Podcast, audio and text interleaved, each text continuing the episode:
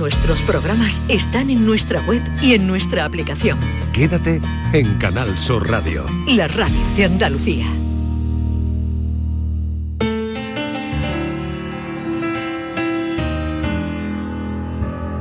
La tarde de Canal Sur Radio con Mariló Maldonado. Bonito, todo me parece bonito.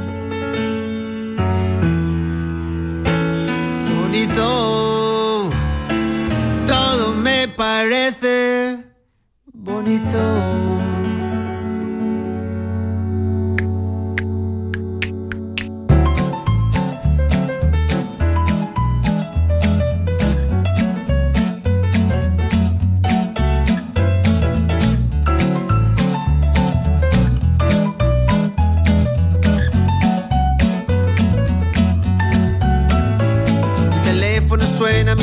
Se queja, la cosa va mal, la vida le pesa que vivir así ya no le interesa, que seguir así no vale la pena, se perdió el amor, se acabó la fiesta, ya no anda el motor que empuja a la tierra, la vida es un chiste con triste final, futuro no existe, por eso yo digo bonito, todo me parece bonito.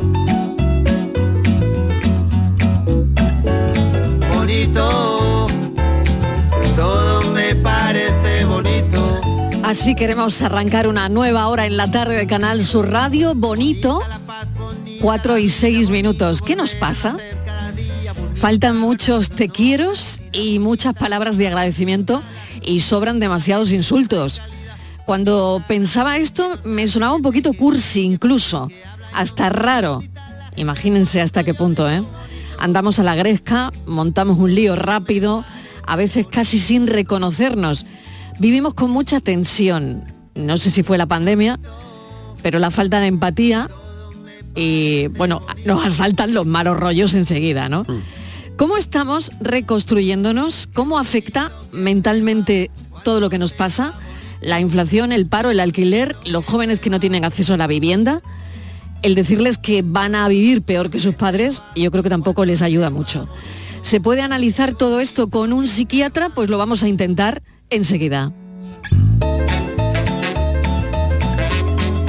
¿Es un lunes para ti bonito? Miguel Fernández, hola Pues de sí, nuevo. buenas, otra, otra vez, Bueno, mejorable, pues sí, ¿no? pues sí. Mejorable. ¿Por qué mejorable? Está siendo bueno. Está siendo bueno. Está Vale. siendo bueno. Estamos aquí. eh, mira, estamos disfrutando de un día. La así. suerte de estar aquí. Sí, la suerte de estar aquí la primera. eh, en buena compañía, eh, hablándole a mucha gente, recibiendo testimonios de mucha gente, enterándonos de lo que está pasando en el mundo, conmoviéndonos con lo que está pasando en el mundo. Mm. Es decir, es que la vida es eso, alegrarse y conmoverse. Yo creo que sí, que está muy bien la cosa. Bueno, Martínez, que vuelve. ¿Qué Aquí tal? estoy presente. ¿Qué tal tu lunes? Mi lunes, ¿Bonito? mi lunes, mi lunes empezó ¿Bonito mal. tu lunes? Bueno, bueno, Pues bueno, digamos que opaco. opaco, Digamos que opaco. No debe ser malo porque si, Opaco. si fuera eh, para Estivaliz un mal lunes ya habría dicho malo. Pero Eh, tú ah, qué sabrás. Porque, son muchas tardes ya aquí, querida. ¿Cómo no te- Pues tengo un lunes ¿Cuándo? divino. Eso es, ¿ves? Divino. Bueno, Mira, bueno, mira, bueno. Mira, divino. He comido Bueno. brócolis, pollo, como, Ay, qué como hace tres meses que estoy comiendo. Estoy muy contenta, he comido muy bien. Y a que cada día de los tres meses te ha sabido distinto el brócoli y el Pues pollo. no, porque mi compañero, el técnico, ha venido contándome eh, lo bien que comió el viernes en Isla Cristina. Hombre, es que ni la Cristina, ¿qué puede esperar? Es que claro Eh, que, claro. claro, claro, claro. Bueno, pues nada, dentro de un instante hablaremos con el mejor psiquiatra de España, eso dicen, y es muy joven.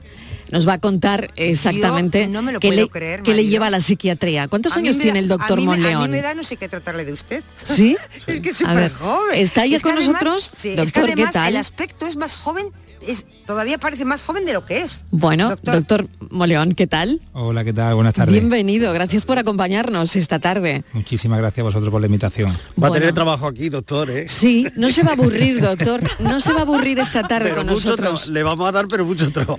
No se va a aburrir, no se va a aburrir. Bueno, eh, enseguida hablamos de esto, pero ¿qué te parece, Miguel, si ponemos en pie el enigma de hoy? Pregúntale mira, los no- años, Marilo, que tengo ¿A curiosidad. mí me saber. va a preguntar los años? No, Ah, al doctor, bueno. que lo puede decir. Al doctor. Me ¿Se pueden dicen que decir los años, doctor? Siempre, claro, 32 años. recién 32.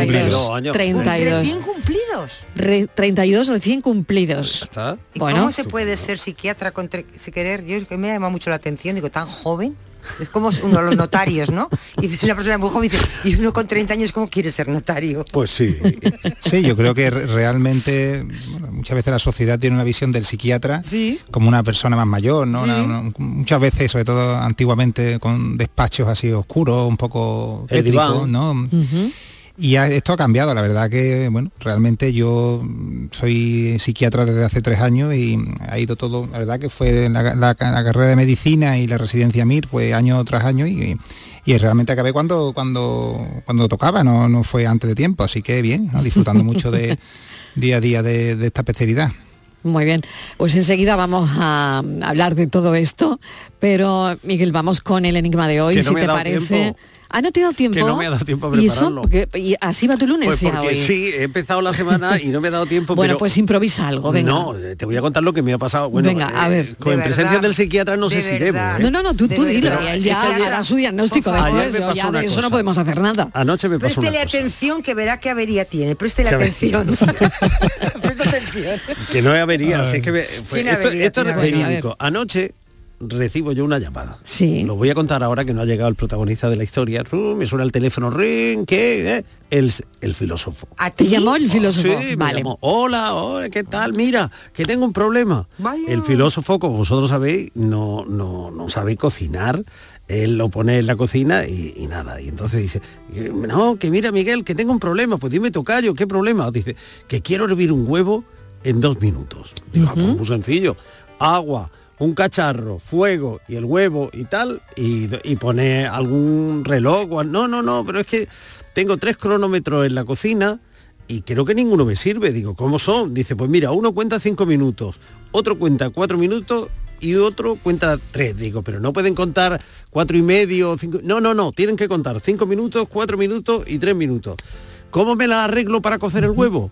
Y ahí dejé al filósofo.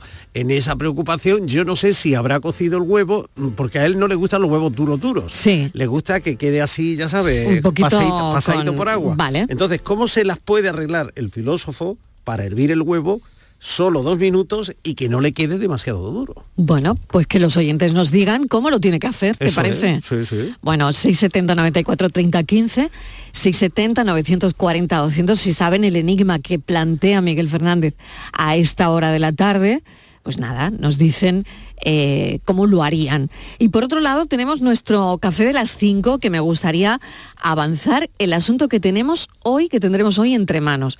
Por supuesto, vamos a hablar de flamenco, ¿no? Y del flamenco en Eurovisión, que para eso viene el filósofo del pijama. Miguel, imagínate, ¿no? Blanca Paloma. ese cero que tenemos clavado todavía Ay, de Remedios Amaya. Tampoco ¿eh? fue para tanto, tampoco fue para tanto. Bueno, ese- Eso nos ese- pasa por querer mandar a Eurovisión lo que- puntos están clavados ahí, ¿no? Están clavados dos cruces en el Monte del Olvido. Sí. Sí. Bueno, pero está también Conchita Bautista y fueron las Azúcar Moreno. Y fue, ay, aquel señor que le, eh, ya no me acuerdo, que le escribió la canción, eh, le escribieron la canción lo- los chicos del grupo Ketama, Carbonell, que fue también a Eurovisión. Es decir, nosotros siempre que podemos enviamos algo con raíz y con sabor. Este año va a ir Blanca Paloma, que es una chica de, lo canta una chica de Alicante, según mis noticias, ¿no? En Con no estoy, raíces no estoy yo muy al tanto. y que homenajea, homenajea a su abuela. Y me parece eh, que es preciosa. Pero ahora, ¿eso va a ganar? ¿Eso va a ganar o no va a ganar? Claro, ¿es, es festivalera la canción? ¿No lo es? Bueno, ese es el A mí análisis. me parece que evocativa, en presencia del psiquiatra lo digo, que es evoca- evocativa y que es muy bonito el homenaje. Pero eso nos va a sacar del apuro de llevar tantísimos años como llevamos sin ganar Eurovisión, pues no lo sé. Bueno, no lo pues sé. ese va a ser uno de los debates esta tarde. Y otro, los españoles receptivos a hacer cambios en sus vidas. Eso ¿Lo dice- somos o eso- no? A eso ver. dice Marilo, un estudio que ha elaborado eh, Sigma 2 que dice que este 2023 que estamos muy receptivos a hacer cambios en nuestra vida. Yo mm, me lo tomo así con pinzas, porque una cosa es la teoría, otra cosa es luego uno hacer lo que yo qui- es- me propongo hacer esto. Entonces hemos pensado, Marilo, porque pre- primero preguntar, ¿cuál ha Primero, sido, cuál ha sido el Sí. cambio que ha hecho recientemente? Por ejemplo, vamos a dar ideas. ¿Cambio ¿no? de qué? A Pues por ejemplo, de, de, vivienda, pareja, de pareja, de de, vivienda, uf, de trabajo, Hay muchos cambios. de gimnasio, Sí. ojo, de corte de pelo, De corte de pelo, eso está muy por bien ejemplo, pensado, sí, sí, de sí. sofá.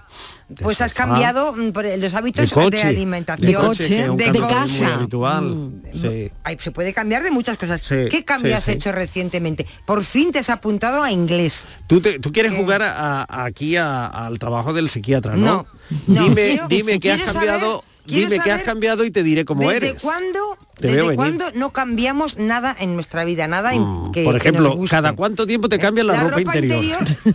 ahí hemos coincidido, Miguel. Eso damos por hecho que es Sabía, diario. sabía que esto salía, Que esto ahí. terminaba saliendo. que está el terminaba psiquiatra adelante, saliendo. por favor, el y va a récord, encontrar el la récord lo tuve yo un fin de semana, Sí. que no me cambie de ropa interior, creo que nadie me ha superado. Sí. Eh, pues eso, ¿desde cuándo no cambias algo en tu vida, no? Y Mm. de cambiar, ¿qué cambiarías? ¿Qué Bueno, pues vamos- Y vamos vida? a poner la canción esa de no cambie, No cambie, no cambie, no cambie. No Vale, pues no todo cambie. eso, todo eso a las 5 en punto de la tarde. Pero ahora que ya son las 4 y cuarto, Sí. vamos a charlar con Uy, me voy. el psiquiatra. Doctor, le dejo ahí, que tiene usted trabajo. Vamos, vamos a charlar Qué y vamos tarde a va a hablar echar usted. de Ah, muchas buena. cosas después de esta pequeña pausa. En febrero, vuélvete loco con Social Energy. La locura de iluminar tu hogar noche y día consumiendo tu propia energía y ahorrar hasta el 90% en tu factura de luz gracias a nuestras baterías. Aprovecha las subvenciones disponibles para ahorrar con tus paneles solares. Primeras marcas con hasta 25 años de garantía. Estudio gratuito en el 955 44 11 11 y socialenergy.es. La revolución solar es Social Energy. Oye, ¿qué haces? Pues aquí, rascando, cenando, buceando, montando en camello. Vamos aquí, disfrutando mucho. Rascas multiplicador de la 11. Multiplica tu premio y podrás ganar al instante hasta 500.000 euros. Gánalo rápido y disfrútalo mucho. Rascas multiplicador de la 11. Tomando el solecito. A todos los que jugáis a la 11, bien jugado. Juega responsablemente y solo si eres mayor de edad. No hay nada como enfrentarse a la realidad para descubrir que a veces las cosas no son como decía. En el programa del Yuyu aseguran que se ha caído un mito. Así que esta rendición incondicional de Doña Marí Kondo, que con tres niños recoge espaná, es una victoria moral para muchos de nosotros. Un programa donde vemos pasar la vida poniendo la mejor cara. Yo no te digo nada, Maricondo, si además de tres niños tiene que llevar para adelante tres programas de radio, dos espectáculos y mil cosas más. A ver si el que tiene que escribir libros sobre esto soy yo y no me había dado cuenta. El programa del Yuyu, ente genuinamente original, de lunes a jueves a las 10 de la noche. Más Andalucía.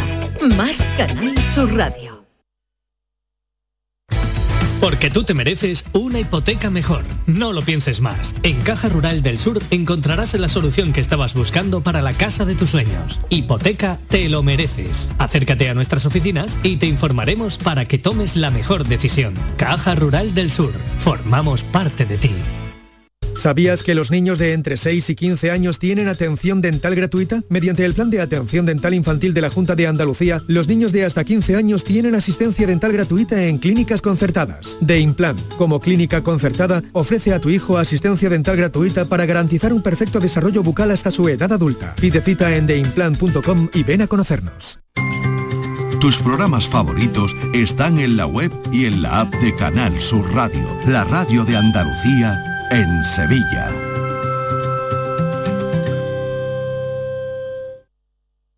La tarde de Canal Sur Radio con Mariló Maldonado. Sé de los fantasmas que habitan en ti. Del pozo frío y oscuro del que no logras salir. De los cristales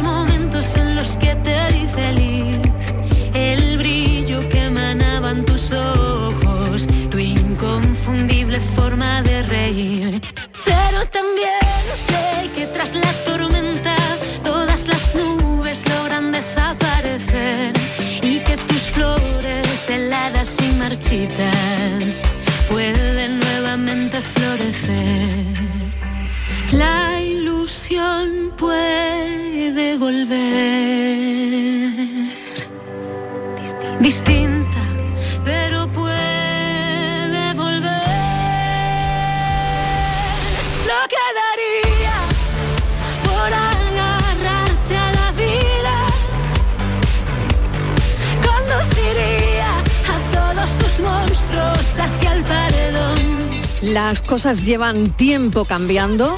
Le cantamos, como lo hace Rosalén, a los problemas de salud mental. La imagen de hace décadas de la psiquiatría como algo asociado a la locura poco tiene que ver con el tipo de consultas que vemos actualmente. Se habla, por suerte, de la enfermedad mental. Se habla, por suerte, de los problemas emocionales. Los mensajes relativos al bienestar emocional, la verdad es que pueblan las redes sociales y todo tipo de publicaciones, aunque eso también produce un cierto efecto a veces de desinformación. Pero sí, podríamos decir que los problemas mentales se exponen abiertamente sobre la mesa. Se hace cada vez más con mayor normalidad y yo creo que eso es bueno. Doctor Monleón, bienvenido de nuevo. Creo que, no sé si le gusta a Rosalén, pero creo que cantarle a los problemas de salud mental, creo que exponerlos sobre la mesa con total normalidad, esto ayuda. Evidentemente, la verdad es que tal y como Rosalén estaba esta canción que acabas de ponernos, ¿no? Tan acertada pa- para esta entrevista, eh, están siendo muchísimas personas públicas, influencers, ¿no? Que en los últimos meses, en los últimos años están haciendo, yo creo que una ayuda para, para desestigmatizar la salud mental. Podemos recordar, por ejemplo, a Simon Biles en las antiguas en las Por ejemplo, Olimpiadas. En las Olimpiadas, exacto, que fue muy comentado, ¿verdad? Sí, sí, fue, Mm. fue, fue súper comentado. Dani Martín, el cantante, Pau Gasol, ayer vi en los medios de comunicación también un comentario que hizo en relación a que de, de pequeño le, le habían hecho bullying por la estatura y, y que eso le, podría haber mm, supuesto ¿no? una, una secuela psíquica importante y un cambio en su, su vida laboral, en su vida personal. Y, creo que sí, que, en relación a lo que estábamos comentando, todos estos aportes de personas que pueden tener influencia en la, en la sociedad, pues pueden ser muy, muy, muy positivas para intentar quitar ese estigma que al final la, la psiquiatría y yo creo que la salud mental en general acompaña, aunque cada vez, cada vez menos. Por lo tanto, ya hay menos tabú en torno a la, a la salud mental y, en parte se debe a lo que estamos comentando, ¿no? Ya ese estigma no es como el que había hace unos años, ¿no? En torno a la, a la locura que por otra parte, por otra parte se ha asociado a la violencia o a todo aquello que nos resulta extraño eh, o a todo aquello que nos aterra, ¿no? Eh, esa idea de perder el control de, nuestra mente que no nos gusta y que por eso a lo largo de los años se han hemos ido rechazando eh, a las personas que, que sufrían esos problemas, ¿no? Sí, no, la, la verdad que la, la palabra locura precisamente es una palabra que nunca, nunca me gusta comentarla porque creo que viene acompañada de muchísimos tabúes, ¿no? Muchísimos Claro. estigmas. De hecho, yo siempre lo digo, yo a mis pacientes siempre digo que, que yo creo que en mi consulta no hay ningún loco. eh, de hecho, la, mayoría de los pacientes que, que vienen a una consulta de psiquiatría, si acaso, si quitamos, si acaso la, la- unidad de hospitalización, que si son pacientes más graves, yo no consideraría, yo no, no creo que la población general considere que sean personas mm, locas, ¿no? Creo que son personas bastante cuerdas que por una situación u otra o por problemas genéticos tienen una alteración mental que, les, que les ocasiona un problema en su funcionalidad y que les hace pedir ayuda y creo que de forma valiente. Hmm. ¿Nos podría dar, doctor, eh, tres claves que considere esencial para, para mejorar nuestra salud mental? Eh, porque creo que ahora mismo el que más y el que menos, mm, bueno, algo hay ahí, ¿no? Si no es estrés, es ansiedad, si no a veces es una depresión. Desgraciadamente, ahí están las estadísticas, donde yo no sé si tiene algo que ver eh, de dónde venimos, doctor, el, el tema, como decía en el arranque de esta entrevista, de la pandemia. Mm, eh, Lo cierto es que estamos a la gresca, que montamos Sí. un lío rápido, Sí, que no sé si ha sido la pandemia, pero la falta de empatía y, los malos rollos están ahí. No sé si de alguna manera nos estamos reconstruyendo bien después de todo lo que nos ha pasado. Sí, eh, eh, evidentemente la, la pandemia de, de COVID ha, ha dejado unas secuelas en la salud mental de la sociedad evidente. Eh, no en vano, eh, el número de, de suicidios desde entonces ha aumentado de forma bastante considerable y las consultas de los psiquiatras y de los psicólogos clínicos están rebosando de eh, ya no solamente la- las listas de espera se observan en la sanidad pública, que eso era algo que se tenía normalizado cuando no debería de ser así, pero se tenía normalizado, sino que ahora en la propia sanidad privada también observamos una- unos retrasos de varios meses para poder atender a un paciente. Eh, mm, cuadros depresivos, cuadros bipolares, eh, trastornos de personalidad, trastornos ansiosos, hipocondría, TOC, han sido trastornos mentales que han aumentado considerablemente desde, el 2020 hasta ahora y que bueno, vamos a ver si lo, somos capaces de, mm, reducirlos, pero no son halagüeños halagüeños los, los próximos años, porque hasta el 25% de los psiquiatras se espera que se jubilen en los próximos cuatro años. Y el número de psiquiatras que mm, salen ahora nuevos no llegan a ese, a ese, a ese ratio, a ese número. De modo que bueno, vamos a ver cómo somos capaces como sociedad y cómo y desde lo- y los profesionales de salud mental de poder solucionar esto. Con respecto a los a los tips que tú me, me decías, de tres ujú. tips pa- para poder mm, a la población, para que intente mejorar su salud mental. Yo siempre, no sé si son tres o cuatro, pero a mis pacientes siempre les recalco que hay una serie de cuestiones básicas ¿no? para la salud mental como el hecho, por ejemplo, de tener la mente ocupada, de, tener mente con, objetivos, con distracciones, con planes de futuro, creo que, es algo básico. Eh, yo siempre digo que en mente ocupada no cabe preocupación, eso es una frase que se, la recuerdo a ellos para que no, se lo olvide. Hacer deporte al menos 150 minutos semanales, si puede ser aeróbico mejor y si puede ser al aire libre mejor. Eh, cultivar tus hobbies, no dejar esa afición a la lectura, esa afición a la música, el ir al cine, eh, el hacer un deporte, no, no, no dejarlo de lado, guardarse un, hueco para, para uno mismo. Eh, después también, por ejemplo, creo que es fundamental relacionarse socialmente. El ser humano está hecho para relacionarse, no para estar aisl- aislado. Dormir bien, dormir al menos 7, 8 horas diarias con un sueño de calidad, comer bien, unas cinco comidas al día, una dieta mediterránea. Y después un tema que muchas veces también es tabú y que lo dejamos de lado, incluso hay compañeros míos psiquiatras que no abordan, que creo que es básico para la salud mental, no deja de ser un instinto, es el tema también de tener un- una vida pasional activa. ¿no? Eh, entiendo que una persona adulta debería de tener al menos una, una relación sexual a la semana para poder considerar que, que tiene una vida plena y una salud mental, y su salud mental seguramente se lo va a agradecer. Qué interesante, ¿no? Todo lo que, los puntos que, que propone, ¿no?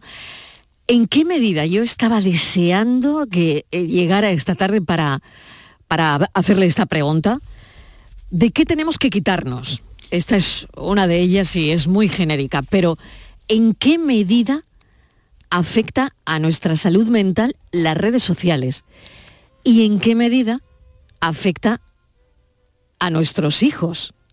Sí, pues a ver, las redes sociales hay muchísimos estudios ¿no? que, vinculan con la, con la salud mental. Depende mucho, de hecho se ha visto que en función de cómo, cómo tengamos el ánimo, el rol que jugamos en las redes sociales varía, ¿no? Cuando una persona está con una tendencia de ánimo bajo, una tendencia depresiva, eh, se su- suele tener un rol más pasivo en las redes sociales, suele tener un, es decir, no, no protagoniza tanto, no publica, sino que está más bien em, visualizando lo que otros ponen, mientras que cuando el ánimo es, alto, nos encontramos en una buena situación de salud mental, te- tendemos más a, publicar, más, a, tener un rol más, más activo.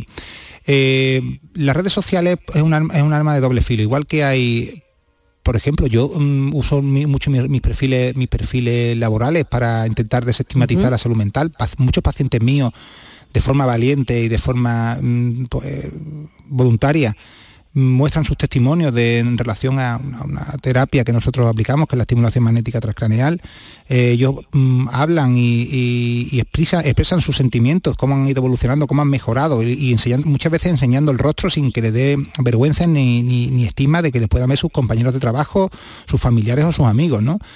Las redes sociales pueden tener un, un rol para la salud mental eh, importante, pero también hay un perfil, sobre todo en la población más joven, que está mm, completamente su, su ánimo o, o su sí, mm, eh, varía en función de cuántos likes eh, consigo, cuánto repercusión he tenido. Si no consigo los likes, me encierro en mi casa, me incluso podemos llegar al punto de, de que hagan hasta un acto acto autolítico, ¿no? Por, por una frustración con las redes sociales, llámese hacerse un corte en antebrazo, una ingesta de medicación.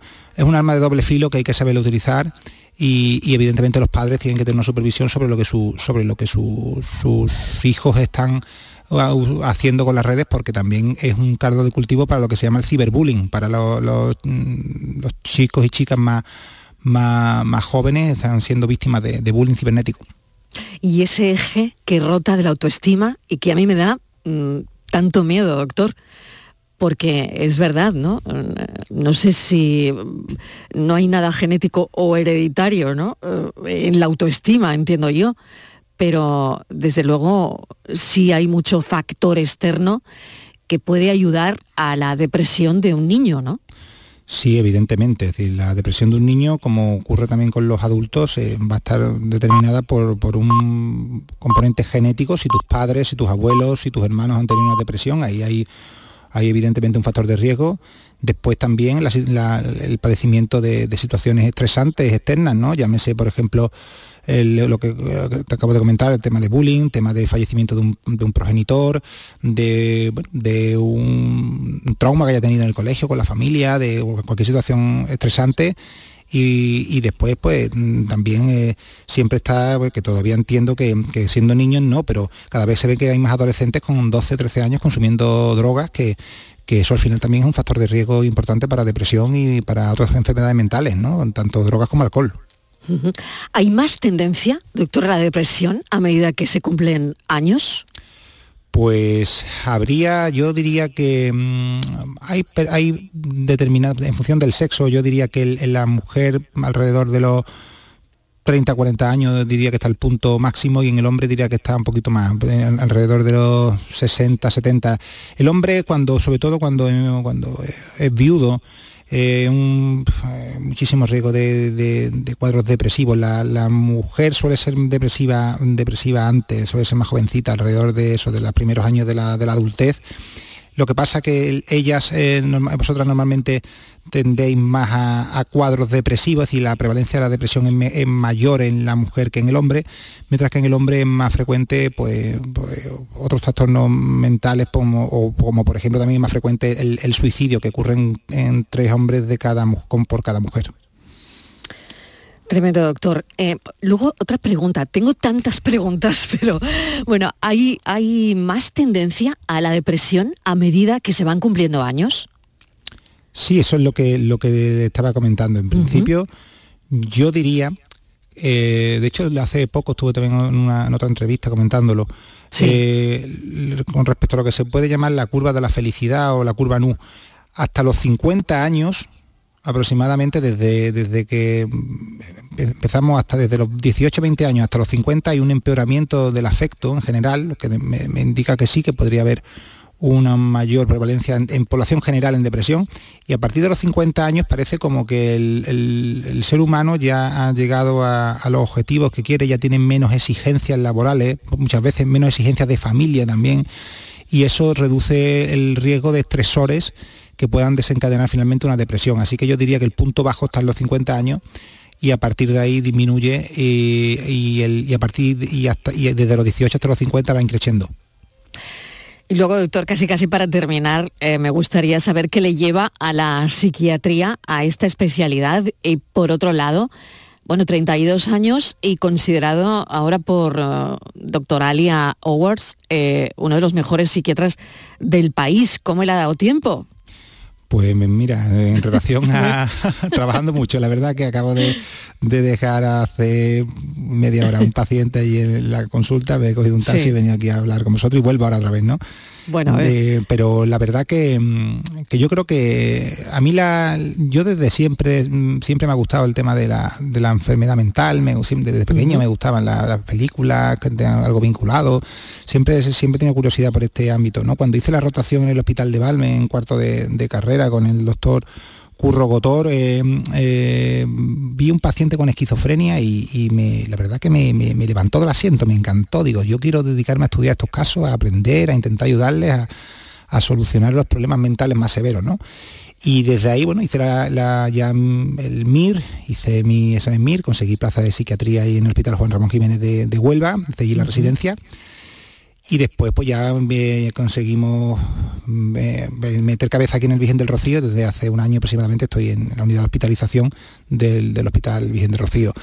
Eh, la salud mental y la psiquiatría yo creo que es una especialidad que, hay que darle relevancia, que hay que resaltarla porque creo que es una especialidad troncal de la medicina, mm. que muchas veces incluso por los propios, por el propio mm, resto de, médicos de nuestro país está también algo estigmatizada.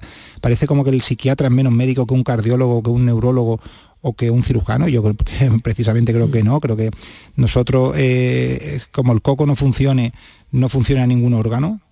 Y de hecho, eh, basta con decir que, eh, como te he comentado antes, la importancia de la psiquiatría donde está, cuando el suicidio ahora mismo es la primera causa de muerte en, población entre 15 y 29 años en nuestro país, primera causa de muerte y la primera causa de muerte no natural en población general. Así que creo que tanto la y eh, la falta de, estima que, se le está intentando hacer eh, en relación con lo que hemos hablado de los influencers, creo que también habría que hacerlo con, el rol de los psiquiatras y los psicólogos clínicos, para que, porque si a nosotros mismos nos ven nos ven más raros o nos ven que bueno que tenemos un, perfil de médico pues, un, poco inferior a al menos socialmente a, a los otros también será más difícil que nuestros pacientes sean considerados iguales. Y, creo que un paciente con una enfermedad mental es exactamente igual que, que uno con una enfermedad cardiológica y muchas veces cuando van a un servicio de urgencia no se les trata igual. En cuanto ven que hay una enfermedad mental dando vuelta en el historial clínico, lo mandan directamente al psiquiatra sin ver si tiene una enfermedad física y muchas veces ocurren consecuencias dramáticas y que no tienen solución por este, por este simple estigma. Doctor Monleón, pues se me acaba el tiempo, pero espero verle más por aquí, por nuestro programa. Eh, eh, bueno, la verdad es que le agradezco enormemente este tiempo de radio. Creo que es tan necesario contarle a la gente hacia dónde vamos y sobre todo también hacia dónde avanza la psiquiatría de alguna manera, ¿no? Y, y qué relevancia ¿no? tiene todo esto en nuestra vida, en nuestro día a día, porque por otro lado, doctor, a todo le llamamos depresión. Sí, eh, la verdad que eso, es otra cuestión que... Eso lo hablaremos otro día. Que lo hablaremos otro día, porque no pero es que a todo le decimos depresión, ah, estoy depre, estoy... Eso no, hay que tener cuidado con la palabra depresión, porque la palabra depresión es, una, es una enfermedad muy grave y se tiende a eso, a minimizarla, a banalizarla, diciendo estoy depre, eh, cuidado con la palabra porque estar triste no es estar depre. Yo puedo estar triste, no tengo ninguna enfermedad mental ni ningún problema por situaciones que me hayan sucedido, porque me haya levantado un día con mal pie, pero estar depresivo es otra cosa mucho más, mucho más severa y que no hay que decir que el paciente que está depresivo lo está porque quiere porque no pone en su parte. Hmm. Doctor Moleón, mil gracias de verdad por acercarse, por venir en directo eh, a charlar con nosotros un rato, que creo que es tan importante ¿no? hablar de todo esto. Un saludo, cuídese mucho. Muchísimas gracias por la invitación y aquí estoy para cuando haga falta. Gracias, un saludo.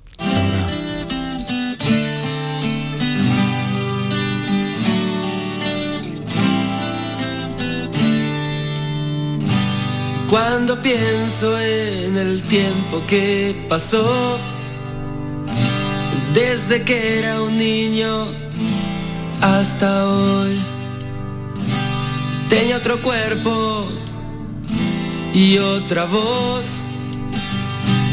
Y sonreía en la ventana bajo el sol. Como los años pasan a través de mí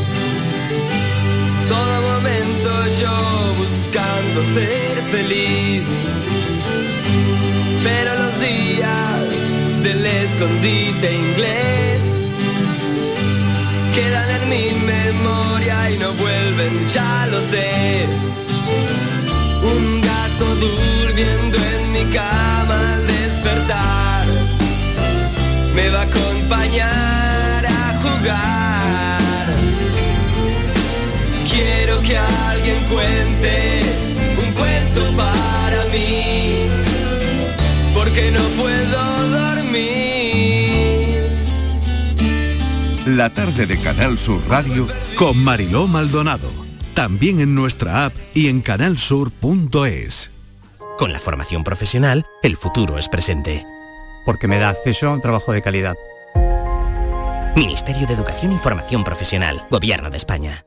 El campo andaluz necesitaba un paso adelante. Por ello, hemos sembrado millones de datos, regados con inteligencia artificial para hacer posible... Siembra, la nueva plataforma colectiva por inteligencia artificial de asistencia a la planificación de cultivos para su comercialización. Toda la información para acertar y cultivar la solución más rentable. Junta de Andalucía. Nuestros abuelos siempre han desempeñado un papel fundamental para nosotros. Construyeron la sociedad de bienestar que hoy disfrutamos. Nos transmitieron sus valores, sus costumbres, sus fiestas. Ahora más que nunca necesitan de nuestra atención y cuidados. Por ello, CaixaBank y la Asociación de Autores del Carnaval de Cádiz quieren premiar la copla carnavalesca que regale el mejor homenaje a nuestros mayores durante el concurso de agrupaciones del Carnaval de Cádiz. CaixaBank, mayores llenos de coplas. Toda Andalucía y toda tu radio van contigo, cuando quieras y donde quieras. Porque la app de Canal Sur Radio tiene todas nuestras cadenas, con todos los programas que te gustan, las emisiones en directo y tus podcasts. En casa, en el trabajo, haciendo deporte, de compras, paseando. Descárgatela. Tienes todo Canal Sur Radio, Radio Andalucía Información, Canal Fiesta, flamencoradio.com y Canal Sur Radio Música para ti. Toda Andalucía y toda tu radio van contigo. Más Andalucía. Más Canal Sur Radio. Canal Sur Sevilla.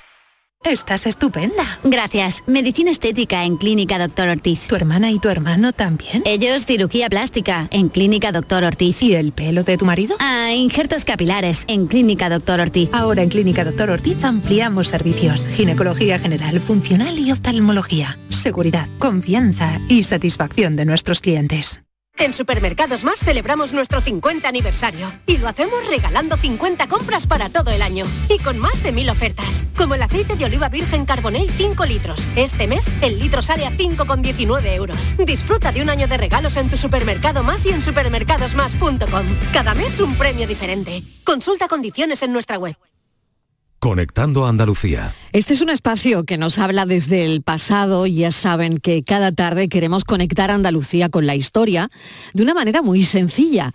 Conectamos Andalucía con momentos que enriquecen de alguna manera nuestro conocimiento y al mismo tiempo nos inundan de matices. Y eso lo sabe hacer como nadie Inmaculada González. Hoy conectamos Andalucía con los Goya y con Verona.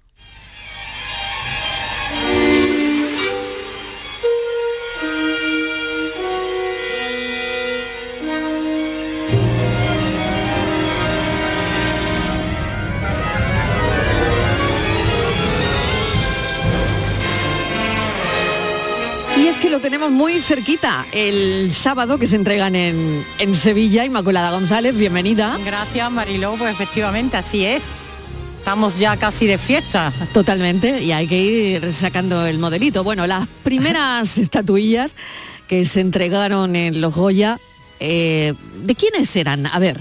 Fíjate, esto tiene su historia, porque quizá mucha gente no sepa que las primeras estatuillas que se entregaron eran de un andaluz. Estaban hechas por un escultor en que era de Andalucía, precisamente Miguel Ortiz Berrocal, de Villanueva de Algaidas, en la provincia de Málaga. Ahí es nada. Las tres primeras que se entregaron en los primeros años de los Goyas. Y fíjate bueno, la historia, es que este señor vivía fuera. Lo- los Goya eh, se entregaban cada año, como ahora en la gala anual del cine, eh, y se estaba pensando en qué hacer.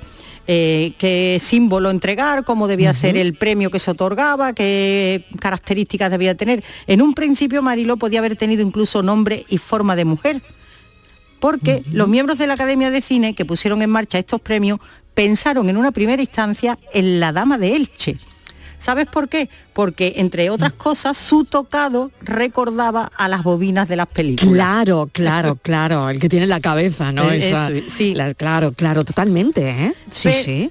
Y con esta idea, o sea, con- ellos ya habían pensado en esta idea, con esta idea viajan a Verona, que por eso hilamos hoy Andalucía con Verona, porque es justo allí donde reside Miguel Ortiz Berrocal, este gran escultor que cuando le cuentan la idea no parece estar muy convencido y entonces él les propone que era mejor Goya. Eh, y para ello alegó que el pintor aragonés había sido el precursor del cinematógrafo, pues había compuesto una secuencia de cine tratando sus caprichos como si fueran esos fotogramas. Total, que convenció a los académicos que volvieron a España con esas ideas más claras, lo sometieron entre los académicos, decidieron que sí y entonces le encargan la estatuilla a Ortiz Berrocal que se inspiró en el, en el busto que Mariano Benjuri hizo al pintor. Y ahí pues se le añadió oh, un par de cosas en muy muy muy significativa, un truquito de animación que lo cuenta incluso la propia mujer que además preside de, de Ortiz Berrocal, preside la Fundación Berrocal Cristina de Berganza. Y optó Berrocal por hacer un, un truco eh, de animación al interior de la obra. Es, es muy cortito este, este mensaje que nos manda ah, Cristina, pero a mí me parecía que era significativo. Mucho, porque, mucho. Claro, dice, un truco de animación. Entonces cuando tú buscas esas imágenes, Marilo, te vas y ves que ese Goya primitivo en la cabeza se le daba un botón y tenía, salía como un añadido que era un mapa. Es muy, muy curioso. O sea, de, de la cabeza salía como Sí, una cámara, ¿no? Como una cámara, eso, una cámara que era como un mapa de España. Es Sí. curioso, se puede ver en las imágenes en internet. Eh, No tenía ni idea, la verdad, ¿eh? Me estás descubriendo aquí un Goya que yo no, Bueno, no me pues- había dado cuenta. Pues mira, estas historias también tenemos que agradecer a nuestra compañera Mamen Gil que buscamos historias y muchas veces conectamos nosotras, ¿sabes? En toda esta porque bien, hombre, lo de Miguel bien. Ortiz que era un gran escultor y tal y que estaban en los Goya, pero yo no yo por ejemplo eso de, de la Yo no tenía de la idea. culturita Así que esa gracias arriba- a Mamen Gil hoy lo sé, ¿eh? Eso, eso. Pues me dice, sí, Isma, pero además acuérdate que lleva un botón en la cabeza, que salió una cámara de cine, efectivamente los hemos buscado y así era. Y Qué curioso, en fin, ¿eh? Oye, y pesaba un montón, ¿no? 15 Claro, kilos, creo, ¿no? Claro, ¿cuál era el No sé si problema? eso ha cambiado. pero- Sí, sí, sí, ha cambiado ajá. mucho porque eh, la estatuilla efectivamente Mariló pesaba 15 kilos, por lo que los premiados pues apenas podían con él. Sí, Eso es lo que le pasó, ¿sabes a quién? A Rafael Aparicio al recogerlo no vas a poder con el premio. Yo creo, creo que este pesa más que yo, ¿no? Madre bueno, pues esa... Madre mía, qué recuerdos. ¿Verdad? ¿eh? Qué bueno. La gran Rafael Aparicio recogiendo ese Goya de honor, ¿eh? Ese y ese Goya sería el, el- el de los primitivos, ¿no? Que eran los que Claro, pesaban. claro, claro, hace mucho, claro. Bueno, pues esa estatuilla, solo como te contaba Mariló, se entregó en las tres primeras ediciones. La academia consideró que efectivamente pesaba demasiado y que se tardaba mucho además en realizar una obra tan compleja, porque no era fácil. Así que el exceso de peso y la tardanza, pues dio lugar a que la academia encargara la obra a otro escultor también, al artista José Luis Fernández, que este, pues ese sí, este redujo el peso y la estatuilla ahora pesa 3 kilos, que tampoco Bueno, que no es pavo. tampoco, pero bueno, tres kilos no son 15, ¿no? No, son 15. A mí lo que más me ha alucinado es lo del botoncito, ¿sabes? Y a mí también. Esto, es que este escultor, efectivamente, este escultor fue el primero que nosotros tengamos noticia en, en Andalucía y en España, el primero, Marilo, que eh, por una necesidad que tuvo, se dio cuenta que era muy útil eh, y llevar las piezas por partes. Él tenía que montar una exposición en un sitio y tenía que transportar eh, la estatua por piezas, porque no le cabían en el coche. Y entonces, cuando lo logra, se da cuenta de que eso puede ser una forma eso útil de, de hacer las esculturas y sobre todo hacer las estatuas. Así que se empezó a dedicar a esto y la, la verdad es que con notable éxito. Muy bien. Y esto, todo esto lo podemos ver, ¿eh? además, en un taller que cuidan sus hijos, que difunden su legado en su fundación, Carlos y Beltrán Berrocal, como os digo, en Villanueva de Algaidas, en la provincia de Málaga. Pues no faltaremos algún Eso. día, ¿eh? habrá, que, habrá que verlo. Inmaculada González, mil gracias. Te espero ahora en el, en el café de las 5, pero eh, me ha encantado descubrir todo esto sobre los Goya, conectar Andalucía con los Goya que, que están ya aquí, ¿eh? Ya, ya. prácticamente. Gracias, un beso. Otro para ti. La tarde de Canal Sur Radio con Mariló Maldonado. Hoy hemos invitado al programa al criminólogo Félix Ríos. Ya saben, ahora hablamos de investigación científica dentro de algunos crímenes que mm, los criminólogos tratan de poner luz la mayoría de las veces a una oscuridad profunda, ¿no? Este ya saben que es un espacio donde analizamos algunos crímenes que han ocurrido en la historia también reciente de Andalucía con rigor y por supuesto con mucho respeto a las víctimas. Trabajamos con material muy sensible, contamos los crímenes que se han cometido en un lugar que es también hacer la autopsia de una sociedad. Hemos tratado algunos casos con un importante eco mediático, pero el de hoy es justo lo contrario. Un posible asesinato sin resolver, del que se sabe muy poco, es el caso que ha elegido el criminólogo al que hoy llamamos, Félix Ríos. Vamos con el caso de Juana Romero Acevedo. Félix, bienvenido, gracias por atender la llamada de la tarde. Muy buenas tardes, Mariló. Encantado de estar aquí. Bueno, hay que recordar que fue un 29 de julio del 94 que apareció asesinada en la finca La Zarzadilla de Jerez de la Frontera Juana Romero Acevedo. Se dedicaba a la prostitución, tenía ocho hijos, se investigaron a un par de personas pero no hubo ningún condenado. Pero hace unos años, uno de los hijos contactó con Félix Ríos porque quería averiguar algo en relación a la muerte de su madre. Y de ahí toda la investigación que Félix Ríos está llevando a cabo. ¿Cómo va esa investigación, Félix? Pues mira, precisamente lo que motiva que tratemos hoy este caso es que eh, desgraciadamente en algunas ocasiones nos topamos con investigaciones donde la burocracia nos impide avanzar, ¿no? Y en el caso de Juana Romero, eh, esto está ocurriendo, ¿no? ¿Por qué? Pues porque aparte de que lógicamente estamos hablando de un caso del año 94 en un submundo un poco particular, que es el mundo de la prostitución, como bien has comentado. Eh, este caso nunca se resolvió en su momento, según, según información de los propios hijos, que en aquel momento pues eran prácticamente unos niños que tuvieron que quedar al cargo de, su propia abuela. Eh, cuando hemos intentado ahondar en el expediente, intentar llegar a él a través de, de una personación judicial legal ¿no? en, favor de los hijos, nos hemos encontrado con que el juzgado, eh, el antiguo juzgado mixto número 2 de Jerez, literalmente no tiene en sus archivos el expediente. Estamos hablando de que lamentablemente en España ocurre en más ocasiones de las que pensamos el que expedientes, normalmente de cuestiones no banales, sino homicidios importantes como, como este, sin resolver, pues simple y llanamente desaparecen, eh, no se encuentran. Pero vamos a ver, Félix, ¿cómo, ¿cómo puede desaparecer el expediente? O sea, es decir, ¿el juzgado no tiene constancia de el homicidio de esta mujer? ¿No hay ningún papel? No lo hay. O sea, a ver, lo que te quiero decir es, existe un registro donde se apuntan, digamos, los juzgados que en función del año pues han llevado determinado tipo de procedimientos. De hecho, nosotros teníamos la referencia exacta de este procedimiento pero lo que ocurre es que cuando luego acuden al archivo, pues no lo encuentran, ¿vale? Esto puede ser debido a dos cuestiones, o que efectivamente este documento esté perdido literalmente, que no se sepa dónde está, porque ha habido muchos traslados a lo largo de, estamos hablando de prácticamente 30 años, ¿vale? O que la burocracia misma en sí impida el encontrar un expediente que a lo mejor sí que tienen en sus archivos. Y te explico, Pero, no se encuentra. Puede estar, pero nadie lo localiza porque hay miles de expedientes, a lo mejor sin digitalizar, ¿no?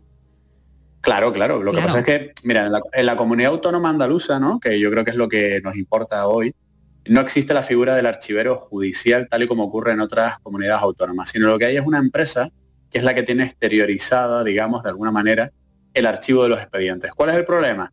Cuando tú pides un expediente a un juzgado, ese juzgado miran sus propios, digamos, libros de registro.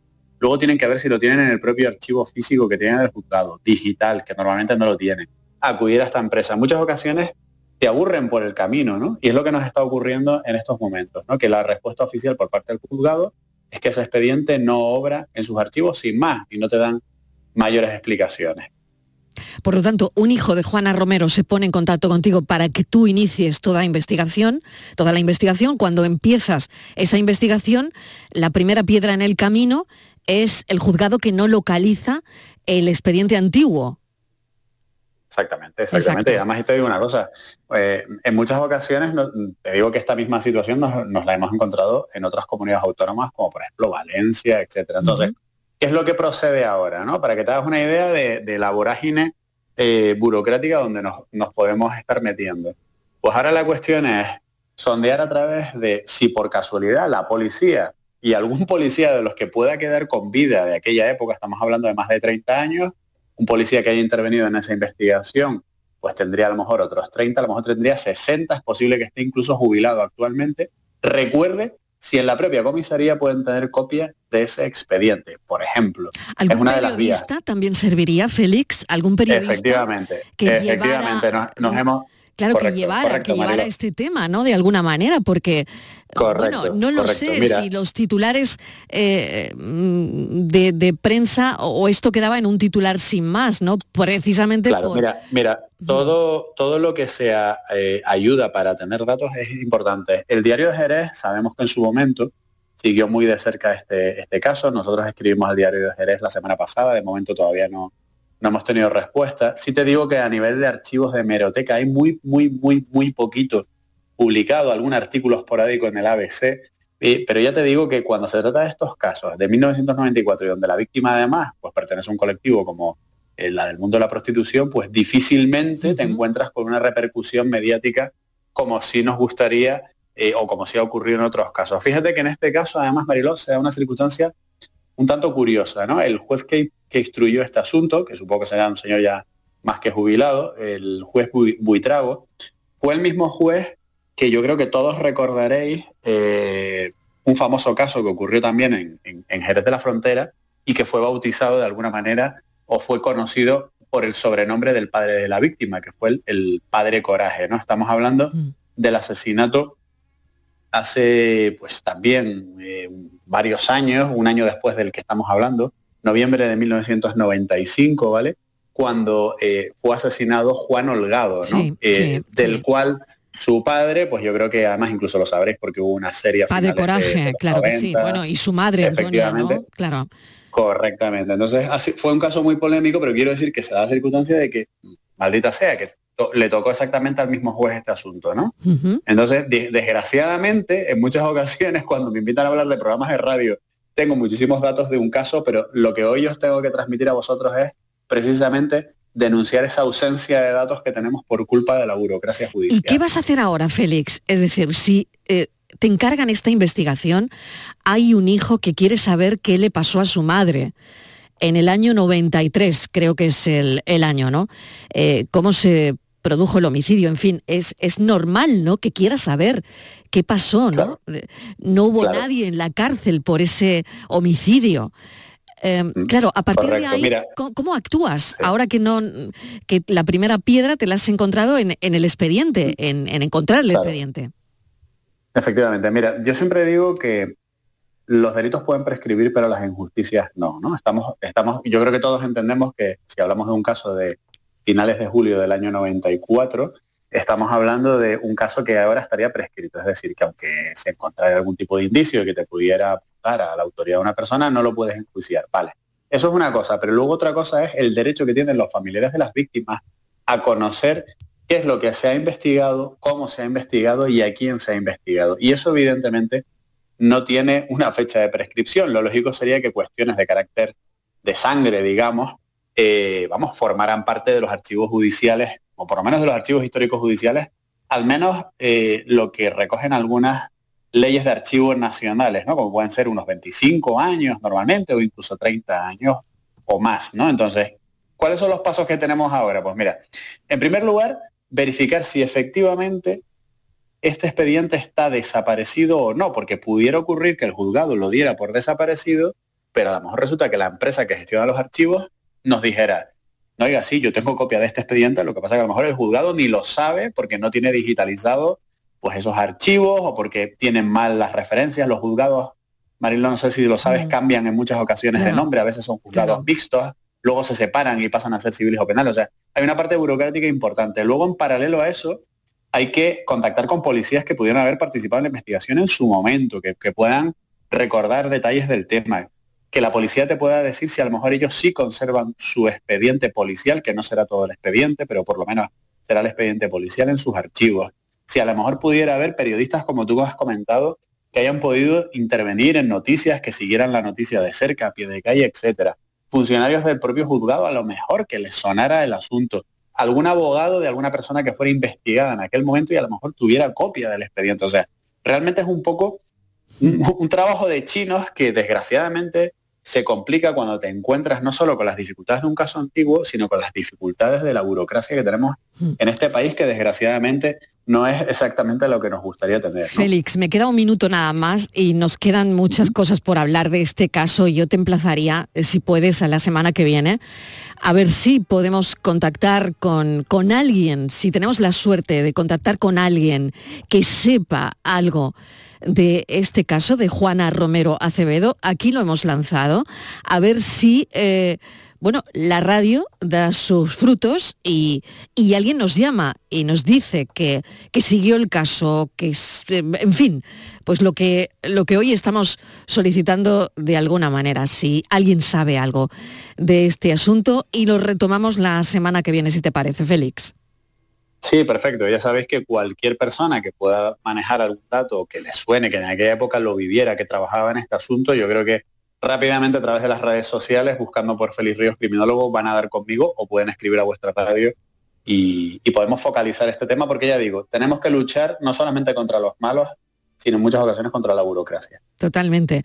Pues Félix, lo, lo dejamos aquí porque no me queda más tiempo, pero queremos hablar de, de esto, a ver si somos capaces de conseguir algo también eh, y, y de alguna manera que el nombre de esta mujer, que, que se sepa qué ocurrió su madre. Sabemos que murió sin saber nada de su hija. Gracias Félix, me quedo sin tiempo, hasta la semana que viene. Un abrazo, Mariló.